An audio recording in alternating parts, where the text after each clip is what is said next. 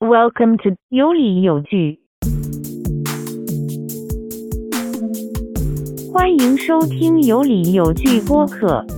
这里有你想听的 NBA where amazing happens。欢迎大家收听今天的有理有据，我是 Dame。大家好，我是 Ted。NBA 赛季过去了整整四分之一了，今天呢，我们想聊一个话题，就是四分之一赛季的一个评选吧，一个评奖。对，我们这次是计划分几期讲，因为奖项比较多。那我们这次主要就聊一下最重要的奖项，就是 MVP。最有价值球员，还有就是想聊一下最佳新秀。然后呢，我们所有的这些呃整理的东西都是截止到今天为止，然后就是北京时间的十二月三号，因为我们想说就是。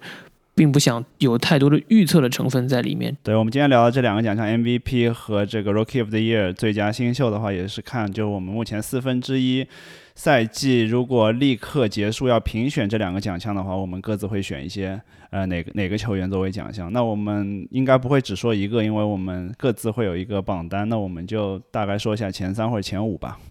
嗯，没错，正好呢，今天 NBA 也公布了这个月最佳。然后呢，我不知道你怎么选，但是我的 MVP 嗯基本上跟月最佳还是比较相近的。OK，和 M NBA 官方非常匹配。那么你的 MVP 就是我 MVP 就是目前为止的 MVP，我给的是库里。OK，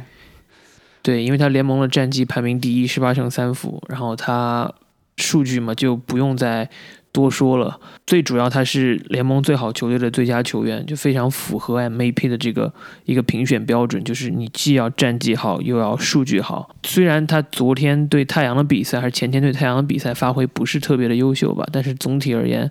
他的 per 值也好，他的进攻的这个 on off 数据啊，还有等等的高阶数据，总体来说都支持他是成为这个联盟到目前为止的 MVP。呃，MVP 的话，确实这个赛季库里的发挥让我有点想起他当年一五一六年那个连续两年拿 MVP 那个时候的状态，就是各方面的数值都是，当然他只要不受伤的话，各方面数值都是非常高，尤其是在他的 on off 的话是非常夸张。那么这这个赛季再加上他有球队呃像格林啊，包括其他的一些角色球员的发挥也比较好，那让勇士的战绩现在排在了西部第一和第二的这个位置。那么库里，但我这边给的 MVP 不是库里，我给的我给到的是约基奇。我觉得他们非常，他们各方面其实非常接近。那那我也纠结了很久，最后我还是选择了约基奇。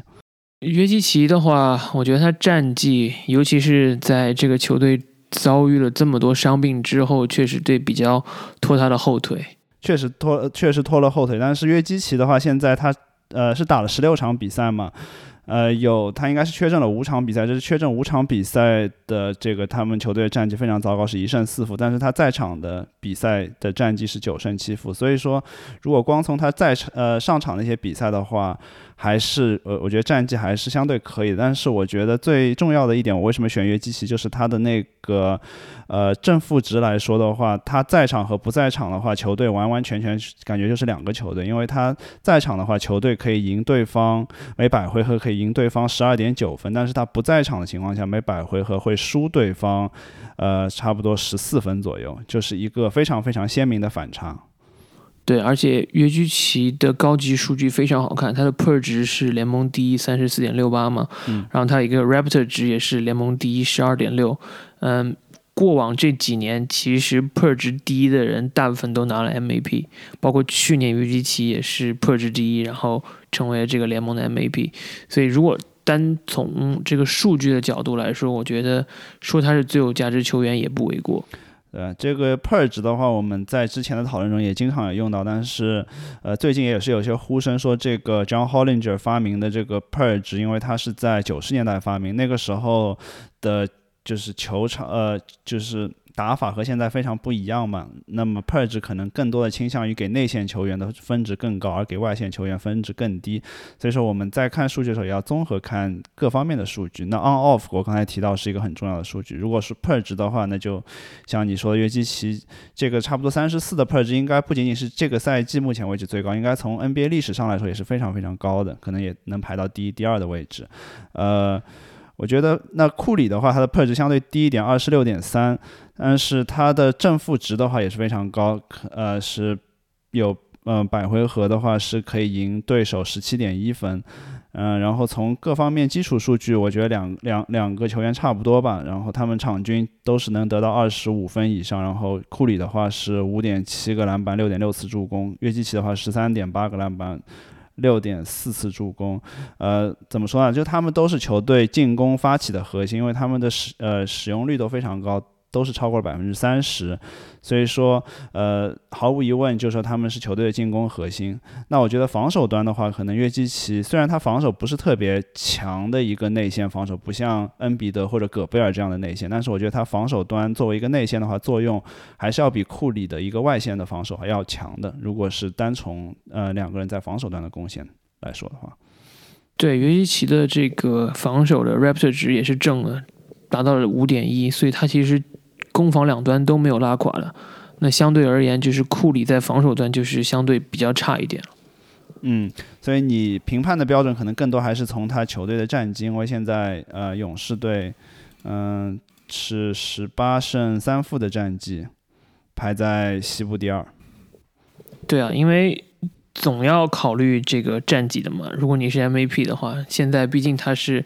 呃，联盟第一或并列第一的战绩，再加上他又是这个数据上虽然比约基奇略有逊色，但是差的也不是很多。嗯，另外我还看的一点就是他们的真实命中率嘛，约基奇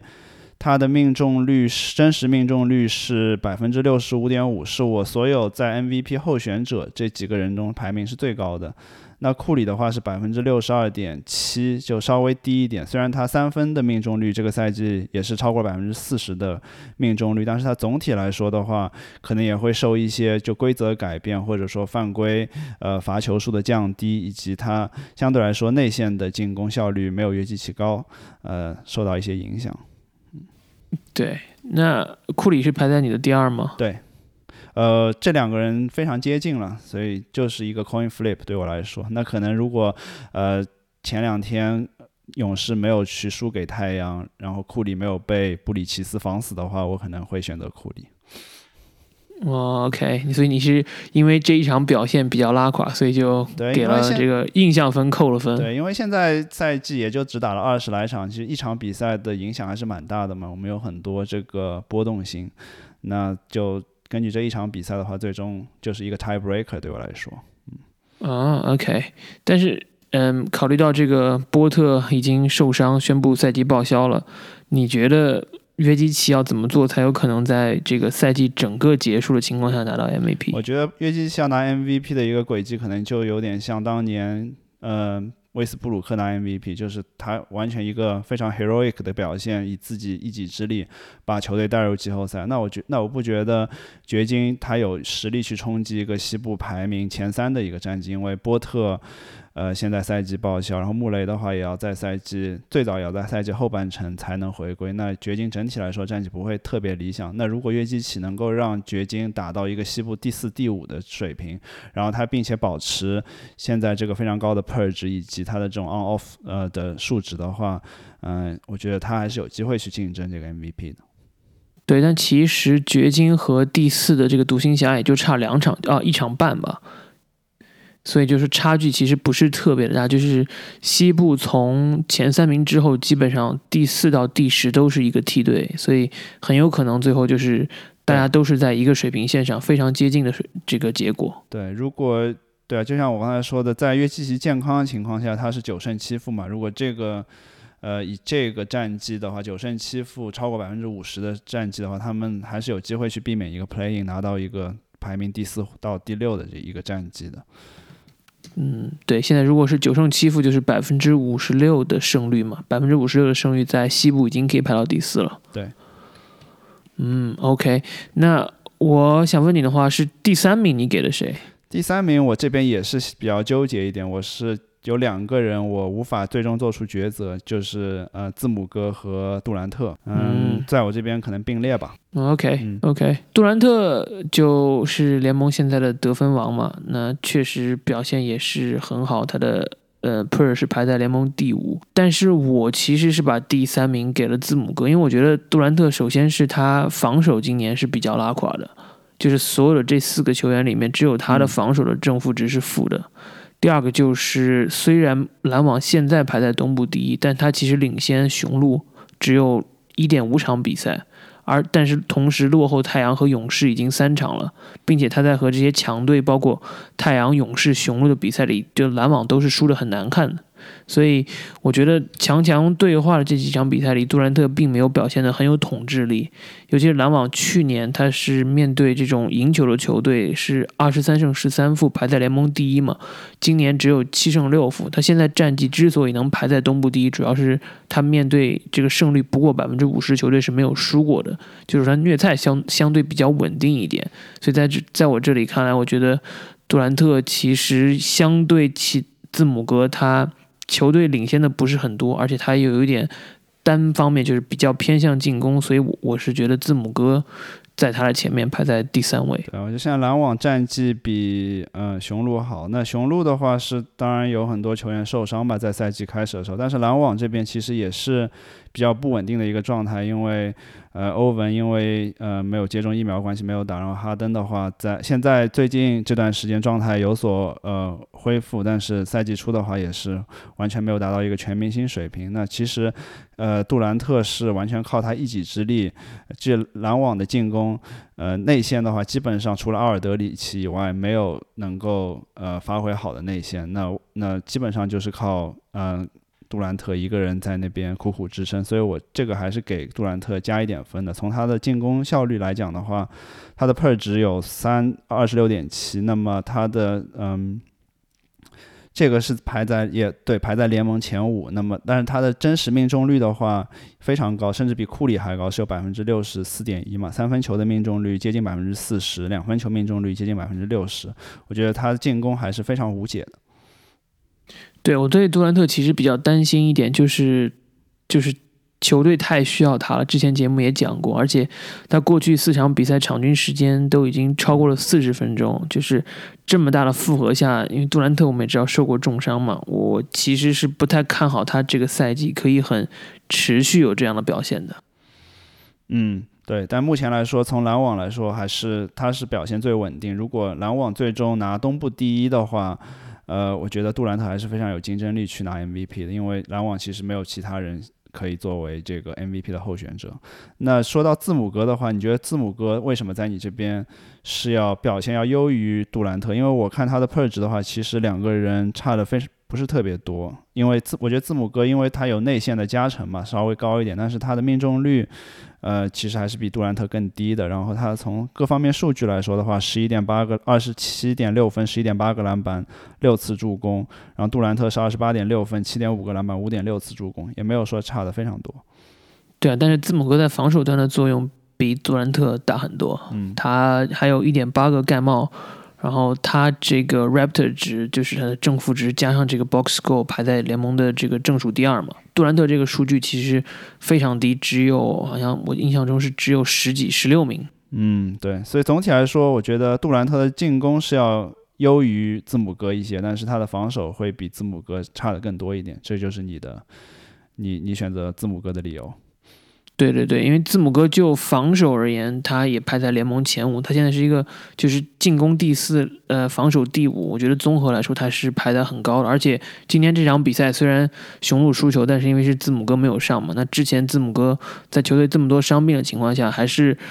当然球员慢慢回归，然后雄鹿也是取得了八连胜嘛，就跟篮网其实差的不是很多。从战绩上来说，嗯。我这边看到有一个数据叫做 Value over Replacement Player，嗯，VORP，不知道你有没有看这个高阶数据，也是很有意思。我们我们刚才聊到几个人，刚好也就是呃全联盟排名最高的四个人，他的 Value over Replacement Player，然后呃字母哥是排第一，约基奇第二，呃库里第三，杜兰特第四。嗯，说明他们确实也是发挥最好的四个球员。嗯，那我觉得这几个来说的话，是我目前看来 MVP 的第一梯队。我不知道在你这边还有没有人能够加入这个这个梯队，或者说在你看来有没有人能够和他们竞争一下 MVP？从目前来看的话，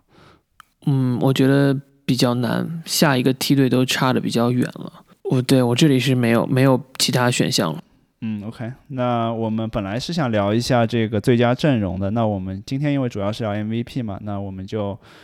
呃，对，我们就基本上聊这几个竞争者吧，因为其他的话，对，确确实从目前来看，没有说特别脱颖而出的球员。其他有一些，呃，像勒布朗和恩比德的话，呃，他们就打的比赛太少了，也没有说能够，呃，竞争这个 N 呃这个 MVP 的资格。另外，也没有特别其他突出的球员，像，呃呃，安东尼戴维斯也好，或者，嗯，或者像东契奇这些。呃，我们之前说的 MVP 竞争者，现在在这个四分之一赛季的时候，他的数据也没有突出到能够竞争 MVP 的水水平。对，我觉得如果你硬要挑出来一个，可能德罗赞反而会比较，就是排在前面，因为。公牛是现在战绩非常好嘛，东部排在第二，他场均二十六点三分，命中率也是四十九点五，嗯，包括三分球甚至都能投接近百分之三十三了。我觉得他不一定是 MVP，但是如果 NBA 也会像这个就是橄榄球一样选一个这个 Comeback Player of Year，他可能会是我的。就是第一名，就是很，尤其在夏天的时候，很多人觉得德罗赞已经没有办法适应这个联盟了。但是这一次他的回归，他去公牛，确实是一次比较怎么说狠狠的打脸吧。对，德罗赞从各方面数据，他其实并没有说比当年在马刺的时候有强太多。但是我觉得很多人可能就把他给 write off，就觉得说他去到公牛的话，他状态可能会下滑，或者说他的防守可能会拉垮。但是目前来看的话，他的表现还是，呃，你不能说，呃。呃，O N B A 一阵，但是我觉得进入一个二阵和三阵的水平还是比较稳妥的。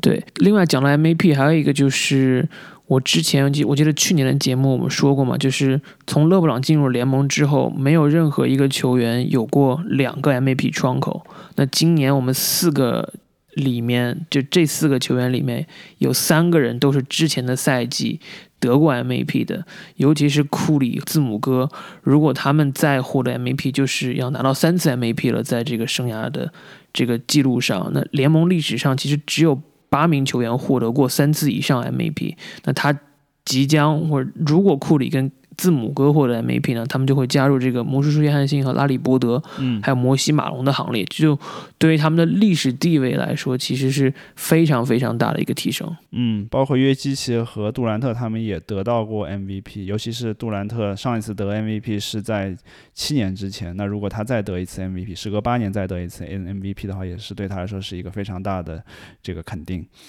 可能时隔八年也是一个记录，没有仔细去查一下。但是印象中，可能隔这么久得 MVP 的球员，尤其是这个多次获得 MVP 的球员，还真的没有过。嗯，那我们的榜单 MVP 榜单差不多就是这样。但是你刚才说到我们不会预测，那如果我们现在要假定要预测最终拿一个 MVP 是谁的话，你目前心里面觉得这赛季结束的时候？可能会是哪些人，或者说还有另外的人可能会在赛季后半段发力，不知道你有没有这样一个人选？如果是我的话，我可能会偏向字母哥一点。嗯。因为我们之前就一直说，就是 narrative 是很重要的一件事情。那字母哥去年拿到了总决赛的冠军，拿到了 M A P，然后他前两年都是，就一一九跟二零赛季都是这个 M A P。那如果他在二一二二赛季又可以拿到 M A P 的话，我觉得，甚至我们在。以后回顾这个时段，然后这一个年代的时候，就会说这是一个字母哥统治的年代。就是这种东西，我觉得如果随着他下半赛季表现越来越好，如果雄鹿战绩再上去的话，会有更多的媒体去去说这件事情。就是二零二零的这种前五年或者怎么样，会是字母哥的一个时代。我觉得这个事情可能会是被被考虑进去的。我觉得，就库里的话，虽然表现非常好，但是，呃，汤普森还有怀斯曼回来之后，勇士的磨合会怎么样，我们还不确定。那如果库里没有，或者勇士没有办法维持住这个第一的位置，或者他们在下半赛季或者之后的赛季有一些下滑的话，我觉得库里再回到 MVP 其实是比较难的。嗯，我我是觉得这四个人其实都有，嗯，我没有看具体赔率，但是我觉得都有不小的竞争最终 MVP 的这个。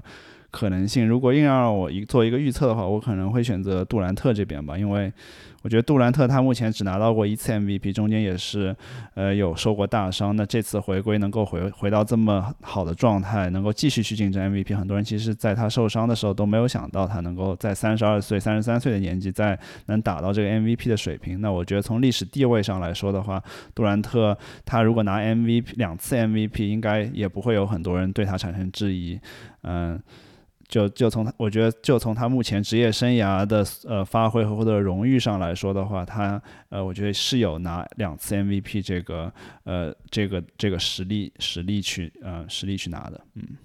对。但我对杜兰特比较担心的就是一个是，嗯，他自己打的时间有点久，然后会不会受到之后会受到伤病的影响？第二就是篮网这个欧文的问题没有解决之前，他们可能心都不会很定。那如果尤其是他如果下半赛季战绩还不够好的话，那就对他的 MVP 会非影响非常大。对，对你刚才说伤病确实是一个比较让人担忧的问题，因为他现在场均是要上场三十六分钟，基本上就是把整个球队扛在自己肩上打。那这样的话是不是可持续的话，还是一个一个未知数？对啊，其实我觉得篮网这个这一点有点说多就是有点疯狂了。为什么要这么透支这个呃 KD？明明知道他在这个季后赛是才是最最主要、最主要要发挥的舞台。嗯，有可能是 KD 他自己想要去证明自己，也不一定是说篮网要去透支他。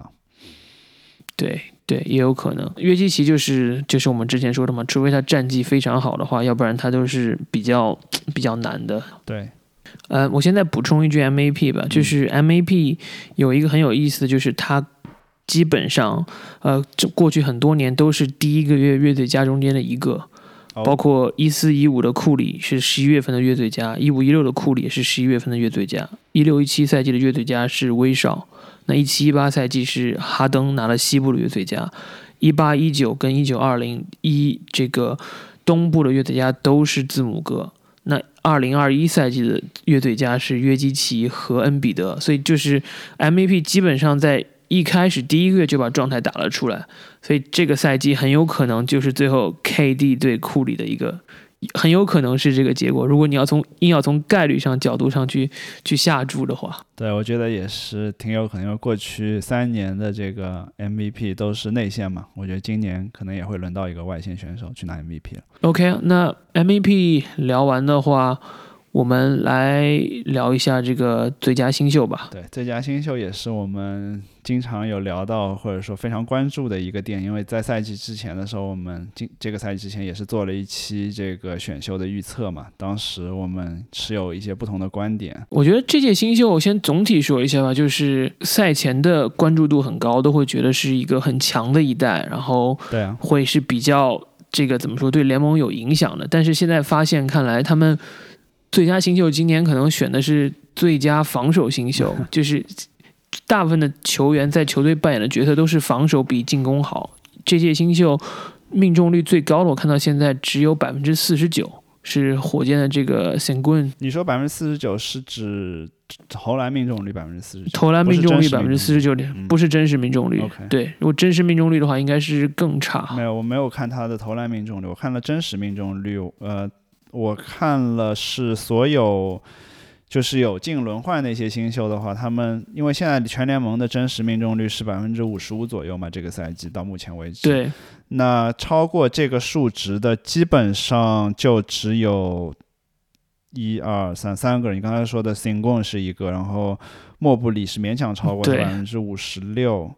还有一个是这个湖人的 Austin Reeves。对，所以就是这届新秀的进攻其实没有大家想象中的这么好，但是防守我觉得还是确实，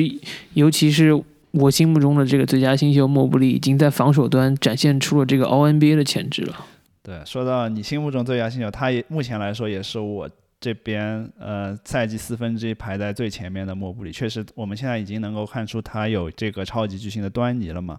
他的 PER 值是。呃，有十六点七，目前打了这个，嗯，十八场比赛来看，他中间有他现在是有一些这中间是有缺席一些比赛，但是打了十八场比赛，per 值是呃超过了百分之呃超过了全联盟平均 per 值的十五。那作为一个新秀要超过十五的话，其实是不容易的。对，最主要是他的防守端嘛，我觉得他每场比赛可以防十对方十七点二次投篮，排在整个数据排在联名联盟的第五位。然后在他的防守下，对方的命中率都只有百分之四十四，就这个数据比大家印象中的这些超级巨星内线，比如说安东尼戴维斯还有恩比德都强。而且他每场比赛一点九次盖帽，排在联盟第七位。他是所有新秀里面的场均篮板第一、盖帽第一、得分第二。而且有一个数据很有意思，就是他受伤的时候，骑士是零胜四负。那骑士还是所有的可能我们这些聊的球队里面唯一一个赢球的球队。所以就他对于球队的这个重要性，就比其他的新秀应该是是多很多了。对，莫布里在其实他的进攻效率虽然不是很高，但是其实比起其他一些我们之后要聊的新秀，可能还是会好一些。他曾经也有在骑士一场一场拿下三十多分的表现，他进攻手段其实也是非常多样，他也是一个能投三分的球员。我觉得，呃，防守从某种意义上来说，在他的职业生涯开始的时候其实更重要。我觉得，因为进攻的话，你可以就是你你新秀的话，你逐渐找找到自己的这个。呃，在球队中进攻的这个定位以及找到更多自信，我觉得，因为现在时间尚早嘛，之后的话会呃成长的比较快。那我觉得有这个防守的根基在的话，我觉得莫布里还是前途无量的。对，然后莫布里现在也是受到越来越多的关注吧。应该说，那个赛季选秀的时候，可能有人觉得他是波什。然后我前几天看别的节目，这个呃西蒙斯说他。让让这个莫布里让他想到了年轻时候的这个狼王加内特，嗯，然后我觉得确实也是有一点，因为加内加内特也是以这个防守见长，然后而且是当时那个年代一个内线球员可以自己带球过半场，然后莫布里也是有这样的能力，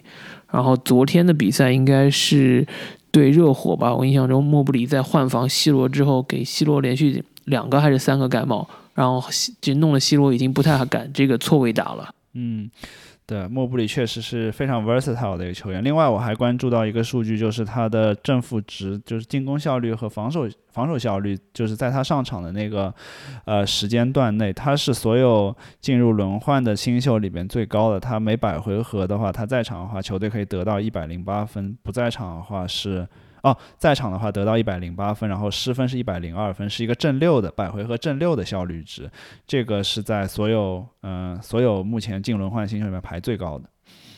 对，防守好是大家能想到的，但是这么好可能也没有想到。然后进攻呢也没有太拉垮。然后我看了一下对比吧，就是新秀赛季跟其他新秀相比，比如说跟 AD，呃，浓眉的新秀赛季是十三点五分加八点二个篮板嘛。那再往前一些一些，嗯，比如名人堂球员，像巴克利的第一个赛季是十四个十四分加八点六个篮板，加内特当时新秀赛季还是从替补开始打的，只有十点四分。那诺维茨基呢，就更不用说了，就是分更低。那可能比莫布利新秀赛季数据更好看的球员，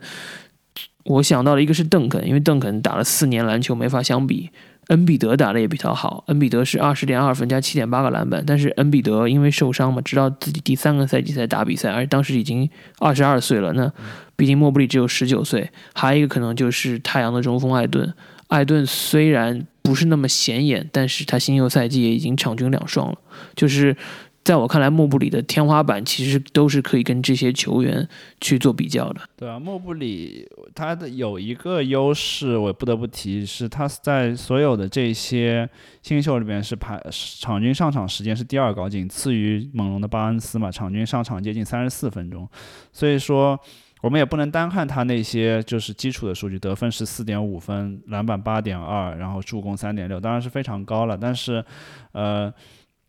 如果说他在一个比如说呃更优秀的球队，或者他的可能上场的机会会更少更少一点，因为骑士是是重重建球队嘛，所以给他的机会会更多一点，所以这个我们也要放在考虑之中。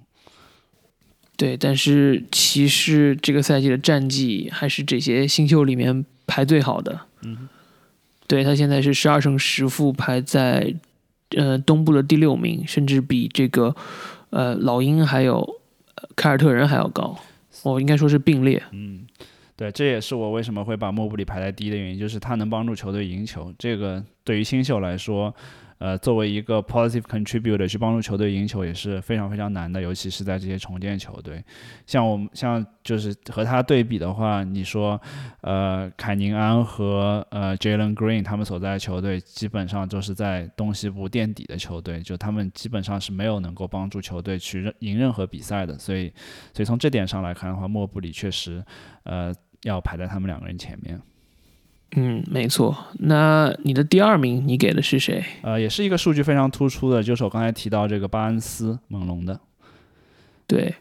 巴恩斯应该是新秀的得分榜第一名，然后篮板应该有排在第二。对，而且他其实是让大家比较惊讶，因为当时猛龙在第四顺位选到他，很多人会觉得有一点。太风险太大了，有点冒失。但是现在看来，他至少一开始，可能赛季刚开始前几场比赛是非常让人惊艳的。对啊，他就是各项数据相对都比较均衡一些嘛。他有场均有一点二个抢断，然后零点八个盖帽，再加上他有十十五点四分，呃，八点二个篮板，三点三次助攻，就是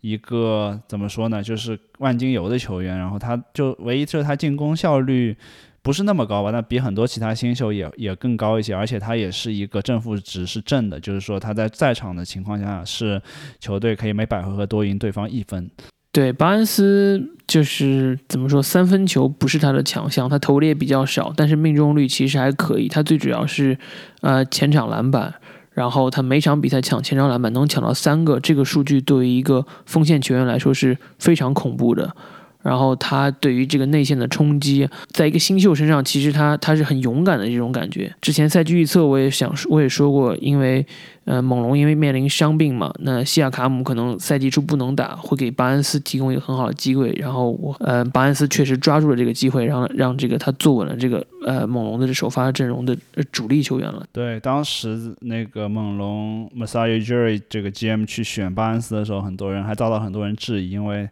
我觉得绝大多数人都没有能够想到巴恩斯能够排在这个第四，比如说排在 Jalen Suggs 前面。我觉得当时我们在聊的时候也是觉得巴恩斯，我不知道你当我不记得你当时排把巴恩斯排在第几了。我我当时我记得我当时就就是排在，呃，把它排在比较后面的一个位置嘛。但目前来看的话，呃，确实这个这个选秀还是非常成功的，对于梦龙来说。我选的巴恩斯是第四。OK，那刚好是那那那刚好被你选中了巴恩斯。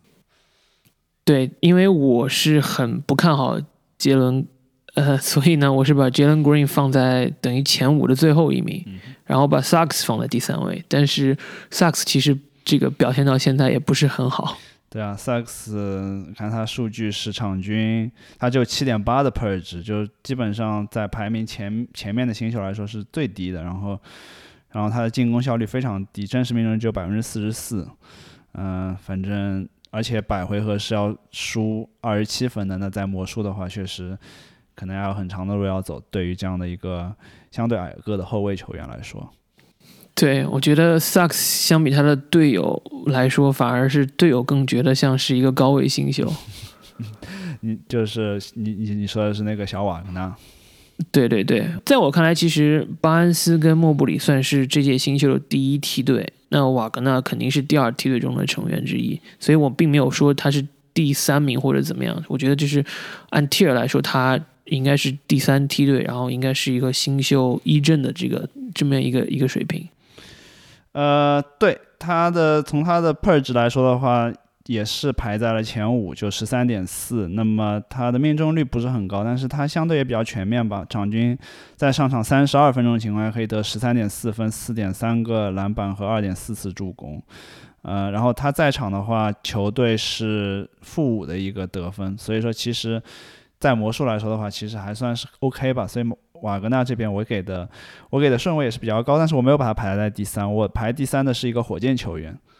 嗯，我们先说完瓦格纳。我觉得瓦格纳还有一点让我觉得比较，就是说惊艳的就是他的防守，就是尤其是对篮网那场比赛，他有这个防去被去防守杜兰特，还有防守哈登，所以对于一个新秀来说，这都是非常非常好的这个经验。而且我记得那场比赛，他是让杜兰特出现了一共五次失误吧，最后那场比赛瓦格纳是五个抢断，确实显示出了他这个防守端的这个非常高的天赋。嗯，看来瓦格纳的上限要比他的队友他的哥要更高一点。对，但是对于魔术来说，反正都是选到了，也算也算可以了。OK，所以你把瓦格纳排在你的第三吗？还是说只是我没有放在第三，我只是放在一个 tier 里面。嗯我觉得他没有特别突出，但是他至少是这个 tier 里面的一个一个？球员。所以你这 tier 里面有很多球员，但是他只是其中一个，没有具体排位。对对对对对，没错。OK，那在这 tier 你还有哪些其他球员和他同一个 tier？呃，我有呃一个火箭球员，应该也是你的这个火箭球员。不是不是高位的那个火箭球员。呃，没错。嗯，那让我们聊一下他吧，就是这个土耳其人，哎，应该是怎么念中文？神棍神棍吗？嗯，这可能是这样吧。反正我知道他英文是神棍，呃，但他为什么这么突出？其实，在所有这些球员，我看到的这些球员，他的场均上场时间是非常低的，他场均只上场了十八分钟。那他的数据，呃，从场均来说不是很突出嘛，八点四分，四点七个篮板，二点六次助攻。但是如果你是要把它放到到比如说每三十六分钟的话，他的数据就比较有可比性，或者说比较恐怖了。对他三十六分钟大概可以拿到十六点七分加九点三个篮板，还有五点二次助攻。我觉得包括包括两点三次抢断跟一点二次盖帽吧。我觉得他打球是很聪明的一个球员，就是看他打球就非常的成熟吧。可能也是因为他因为他在土耳其打过职业联赛的原因。嗯，他是一个非常就是高阶数据非常青睐的一个球员，就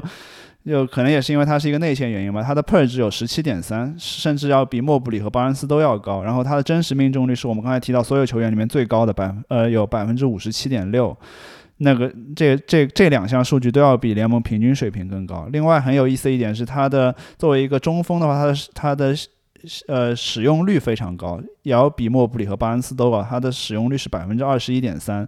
这个的话就说明很多在火箭这个进攻里面其实是要围绕他走的。其实这个我也没有，就是我看了很多火箭的球嘛，我觉得他其实现在火箭阵中，呃，可能是传球最好的那个球员，他要比小凯文波特和球队的一些后卫，比如说奥古斯丁这些都要好，因为我觉得他。在内线或者腰位去策应球的话，往往会传出一些令人非常惊艳的这些，呃呃，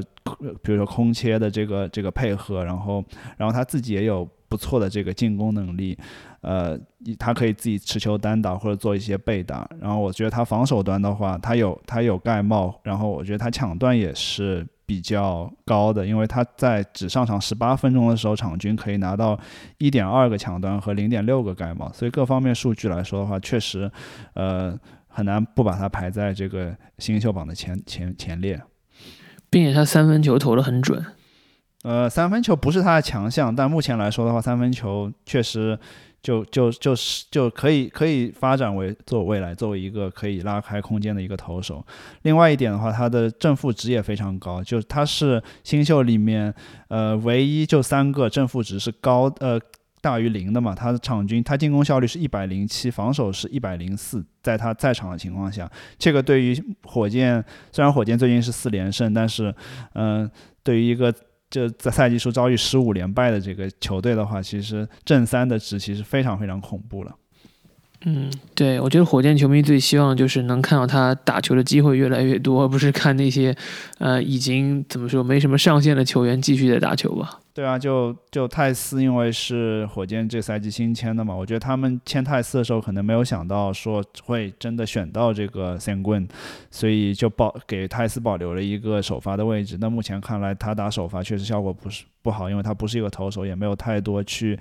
去传切策应的能力。那在泰斯上场的情况下，火箭进攻效率值非常低，只有百回合可能只能得九十分左右。那上了新棍之后就就变化非常大，所以很多火箭球迷都要呼吁这个塞拉斯去把新棍去呃提到这个首发的位置。对，我觉得火箭培养塞斯肯定也培养不出什么东，泰斯也培养不出什么东西来嘛。嗯，对，现在就所以说现在就泰斯已经好几场比赛没有上，然后上一场比赛是因为伍德受伤了才上了也呃几分钟，但是确实他不上的话，就火箭进攻效率就一下提高了很多。嗯嗯，没错。呃，我还有一个 tier 这个球员是步行者的这杜阿雷特，在我来说是一个很平庸的球员。嗯，他赛季之初确实发挥很惊艳，但是总体而言，他就是一个大龄新秀应该有的样子，因为他毕竟马上就要二十五岁了嘛。作为新秀来说，年纪算是非常非常大了。那他正负值是正的，然后他投篮呢，嗯。不能算好，但是中规中矩吧，都 OK。每场比赛能出手五点五次三分，有三十五点八的命中率。嗯，你说这个选秀很成功，我倒不觉得，毕竟他是一个乐透签，虽然只是乐透位，但是就在这些新秀里面，他还算是可以可以打一打的吧。嗯哼，可用之人，我觉得。所以你把他排在呃坎宁安和 Jalen Green 前面。对，因为因为你至少是。跟状元跟榜眼相比，你的这个期待是不一样的。嗯，就从 expectation 角度来讲，我觉得最终的上限他肯定是不如刚才那两个人高的嘛。但只如果只说目前的发挥的话，他确实发挥相对更稳定一些吧。因为像 Jalen Green 和凯宁安的话，他们的进攻效率实在太低了，他们的真实命中率都低于百分之五十。然后在场的情况下，球队百回合都要输超过二十分。呃，而且他们利用率在呃作为后卫的话。就是或者说作为控球的球员的话是非常高的，那其实对球队是带来一定伤害的。那么，呃，杜阿尔特相对来说的话是能给球队一些正正向的这个帮助。对，然后还有一个球员也是同样的这个西西部的最佳新秀吧，月最佳新秀，Josh g i d d y 啊，Josh g i d d y 我觉得怎么说，他可能沾了这个雷霆一开始打的比较好的光嘛，但是最近几场比赛雷霆也是发挥越来越差，今天是。创纪录的输球吧，NBA 历史记录一单场输了七十七十几分啊！但是今天呃他也没有上，对对对，他是最近两场受伤了，SGA 也没有上，所以也算有情可原吧。一百五十二比七十九，这个是 NBA 历史上最大的分差，七十三分确实有点尴尬。Gilly 怎么说？他表现很全面，他比很多人想象中的好一点。但是，嗯，我觉得他的最大的问题还是他的这个，他这个效率，他三分球命中率百分之二十出头，然后整个投篮命中率也就是百分之四十。我觉得他身体素质还是限制了他一些上限。那当然，他比较好的就是他的传球的能力，我觉得还是挺强的。所以他每场比赛这个五点八次助攻，我觉得表现是在这些新秀里算是很好、很可以的了。对啊，他有，就很多人都不觉得他说有，其实他的发挥是要比很多人嗯想象的更好的嘛，因为他有他，其实他在场上的情况下，很多时候球队是围绕他去发起进攻的，然后他去做一些挡拆的那个持球人，然后然后做一些做一些传球和给队友创创造进攻机会，这个对于新秀来说其实还是比较难得的。对，但是上限让我觉得还是有点低。那好在他在雷霆嘛，有雷霆有足够的时间去培养他。我觉得目前雷霆的话，可能除了亚历山大的话，就是主要培养这个 Giddy 了，因为这个赛季，嗯。是他们最高位的新秀嘛？那我觉得他们不可能一直是去不断的去再找新的这些潜力新秀，然后去培养。我觉得他们至少球队中也要有几个可以去长期培养的这个对象。我觉得 Giddy 可能就是是是同是其中一个。嗯，对，那就这些就是我的这个大概一个第二个 second tier 的球员。OK，所以所以状元和榜眼要排到你的 third tier。嗯，差不多吧。状元跟榜眼确实让人比较失望吧，主要是命中率啊太低了。这两个人，一个百分之三十六，一个百分之三十八，而且给了很多机会。然后我觉得压力压力对他们来说有点大吧，尤其是可能 Jalen Green 一开始，然后球队又连续输球，然后。嗯，K 呃 K 的的话，是因为之前赛季受伤嘛，一开始复出之后表现也没有让人觉得很惊艳，而且怎么说进攻端表现这个持球的这个速度实在是慢的有点让人觉得过分了。嗯，对，目前来来看的话，这两个人还是比较让人失望的。那同样的问题抛给你，如果你要做一个预测的话，你觉得最终是谁能够？目前来看，你觉得是莫布里？你觉得这个会持续到赛季结束，最终莫布里去拿这个 Rookie of the Year 吗？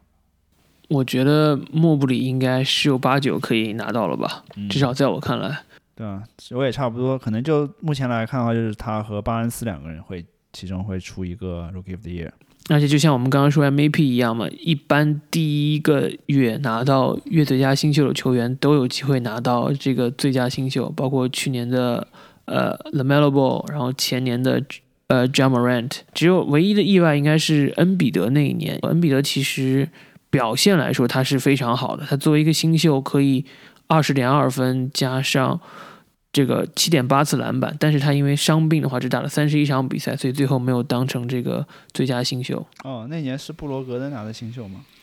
对对对，所以在选新秀的时候也会有这种，就是又一直有这种 argument，就是说到底你是选这一届最强的新秀，还是说选整个赛季表现最好的新秀？因为如果你说这个人是最强新秀的话，按说，嗯、像呃恩比德的表现应该是毋庸置疑的。对啊，我觉得如果同样也可以推到这个 MVP 嘛，你你是说，比如像上赛季，如果恩比德不是缺阵了这么多场比赛的话，或者勒布朗的话，可能可能约基奇也没有那么容易的呃会去拿到 MVP。都会有这种这种说法吧，就是到底是选这个赛季最强的人，还是说整个赛季最稳定的球员？所以我只能说，如果莫布里不出现大的伤病意外的话，他可能会拿到这个最佳新秀。嗯，最终还是要看投票那些媒体啊，呃，就就看他们自己的评判标准是怎么样。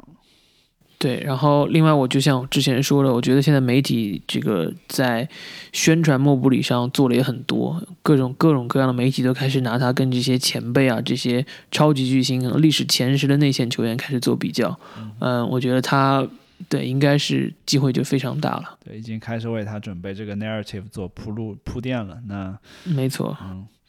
所以现在如果不知道莫布里的呃拿最佳新秀的赔率是多少，如果赔率还可以的话，是一个值得入手的机会。好的，OK。那好，那我们今天聊了算是两个比较重要的奖项吧。那我们下个星期会继续聊其他的，嗯，包括最佳进步球员、最佳第六人和最佳防守球员。OK，那我们下期见，好，嗯，拜拜拜拜